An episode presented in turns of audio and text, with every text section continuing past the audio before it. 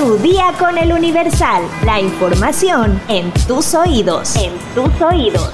Hola, hoy es lunes 5 de diciembre de 2022. Que todo lo que hagas esta semana te salga de lo mejor, pero no sin antes estar bien informado. Entérate. Estados. Asesinan a joven embarazada y le extraen al bebé. Rosa Isela Castro Vázquez, una joven de 20 años que estaba embarazada y había sido reportada como desaparecida en Veracruz, fue asesinada y su bebé robada por dos personas que ya fueron detenidas. El cuerpo de Rosa Isela, quien desapareció luego de que una mujer le había ofrecido ropa regalada, apareció en el municipio de Medellín, en la zona conurbada al puerto de Veracruz. Las autoridades ministeriales lograron detener a dos presuntos responsables del crimen y recuperaron sana y salva a la recién nacida. Familiares de la víctima denunciaron que el pasado 30 de noviembre, la joven embarazada había desaparecido tras reunirse con una mujer a la que conoció en redes sociales y le había ofrecido ropa de bebé regalada. Rosa Isela había desaparecido en la prolongación Las Bajadas del municipio de Veracruz y su cuerpo, sin la bebé que aún estaba en gestación, apareció en el rancho Los Arrieros de la localidad Rancho del Padre del municipio de Medellín de Bravo. Elementos de la Fiscalía General del Estado detuvieron a Gonzalo N. y Verónica N. como presuntos responsables del delito de desaparición cometida por particulares. Al momento de su detención, ambos tenían consigo a una menor recién nacida, la cual fue rescatada sana y salva y recibe atención de las autoridades. La Fiscalía especializada en investigación de delitos de violencia contra la familia, mujeres, niñas y niños y trata de personas inició ahora una carpeta de investigación por la probable comisión del delito de feminicidio. Los dos detenidos serán presentados en audiencia inicial ante el juez de proceso y procedimiento penal oral del Distrito Judicial de Veracruz para que defina su situación jurídica.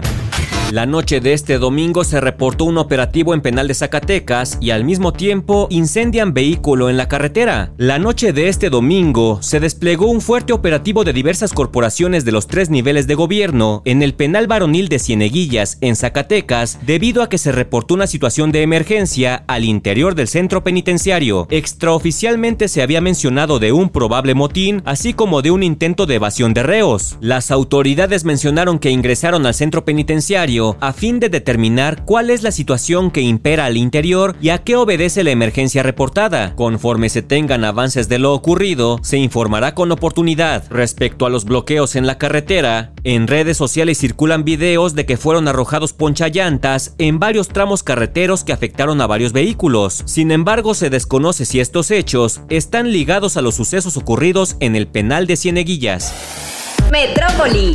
Este fin de semana comenzó la llegada de peregrinos a la Basílica de Guadalupe, por lo que la alcaldía Gustavo Amadero y la Secretaría de Seguridad Ciudadana comenzaron con dispositivos de vigilancia y seguridad. El alcalde Francisco Chigil informó que arriban miles de peregrinos a la villa, por lo que hemos desplegado nuestros elementos de seguridad y compañeros de las diferentes áreas operativas para que resguarden el perímetro atendiendo a vecinos y peregrinos. En tanto y con la finalidad de salvaguardar la integridad física y patrimonial de los feligreses y quienes viven y transitan en los alrededores de la Basílica de Guadalupe, la Policía Capitalina implementa un dispositivo de seguridad y vialidad en las vías principales de acceso al santuario. El despliegue se lleva a cabo en los accesos carreteros hacia la Ciudad de México y en las vías utilizadas como ruta para el arribo de peregrinos. Estas acciones permanecerán hasta el término de las actividades el día martes 13 de diciembre en el recinto religioso y también se implementarán acciones de vigilancia y proximidad en las 10 16 alcaldías de la Ciudad de México para las celebraciones del 12 de diciembre. Mundo. Alrededor de 1.700 focas aparecieron muertas sobre la costa del Mar Caspio, en Rusia. Así lo informaron autoridades este domingo 4 de diciembre. Sin embargo, dijeron no saber la causa del fenómeno, aunque probablemente se trate de causas naturales. Según las primeras investigaciones, las focas habrían muerto hace dos semanas, pero no hay señales de que se haya tratado de una obra de cazadores. Expertos de la Agencia Federal de Pesca y fiscales inspeccionaron la zona y recolectaron datos para revisión en el laboratorio. Sin embargo, hasta el momento no se han detectado sustancias contaminantes.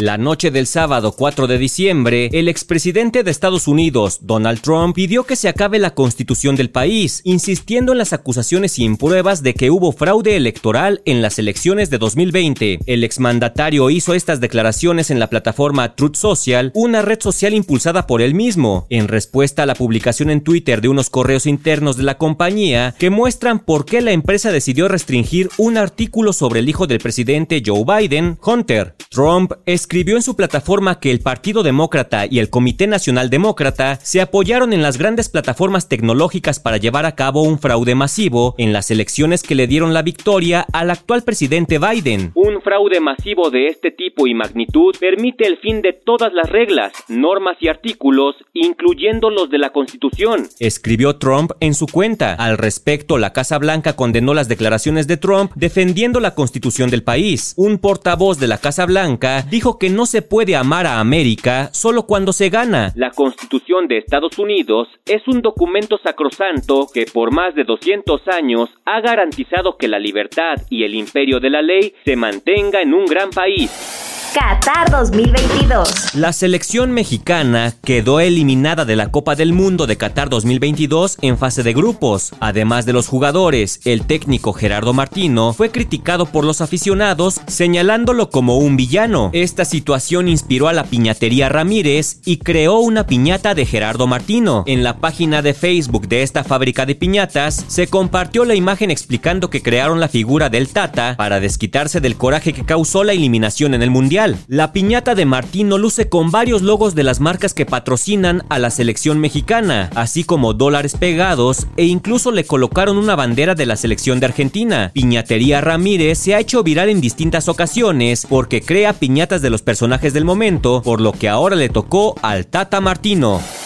Espectáculos. Saúl Canelo Álvarez se convirtió en un blanco de críticas tras las amenazas que le lanzó a Lionel Messi por supuestamente patear la playera de la selección mexicana. Este hecho generó que en redes sociales ya no sea apodado como el Canelo porque usuarios le crearon nuevos apodos para la próxima vez que se suba al ring. Los mensajes del boxeador mexicano dirigidos al astro argentino fueron tema de conversación ya que fue un claro ataque del tapatío al futbolista. Y aunque al pasar de los días el Canelo Álvarez le ofreció una disculpa a Messi, ya no pudo evitar que le pusieran nuevos apodos. Uno de ellos es Saúl Cristal Álvarez, haciendo referencia a la fragilidad del tapatío y por la forma en la que explota. Otra de las opciones es Saúl Tiago Álvarez, tomando en cuenta que Tiago es el nombre de uno de los hijos de Messi, así que tras ofrecerle disculpas, muchos lo califican como el nuevo hijo de Lionel. La tercera opción es el Cainelo West, debido a que consideran que vive como lo hace el rapero Kanye West, es decir, se dio a conocer por ofender a personas importantes. La verdad estos apodos no son muy buenos, pero demuestran que la actitud del Canelo no sentó nada bien entre los aficionados.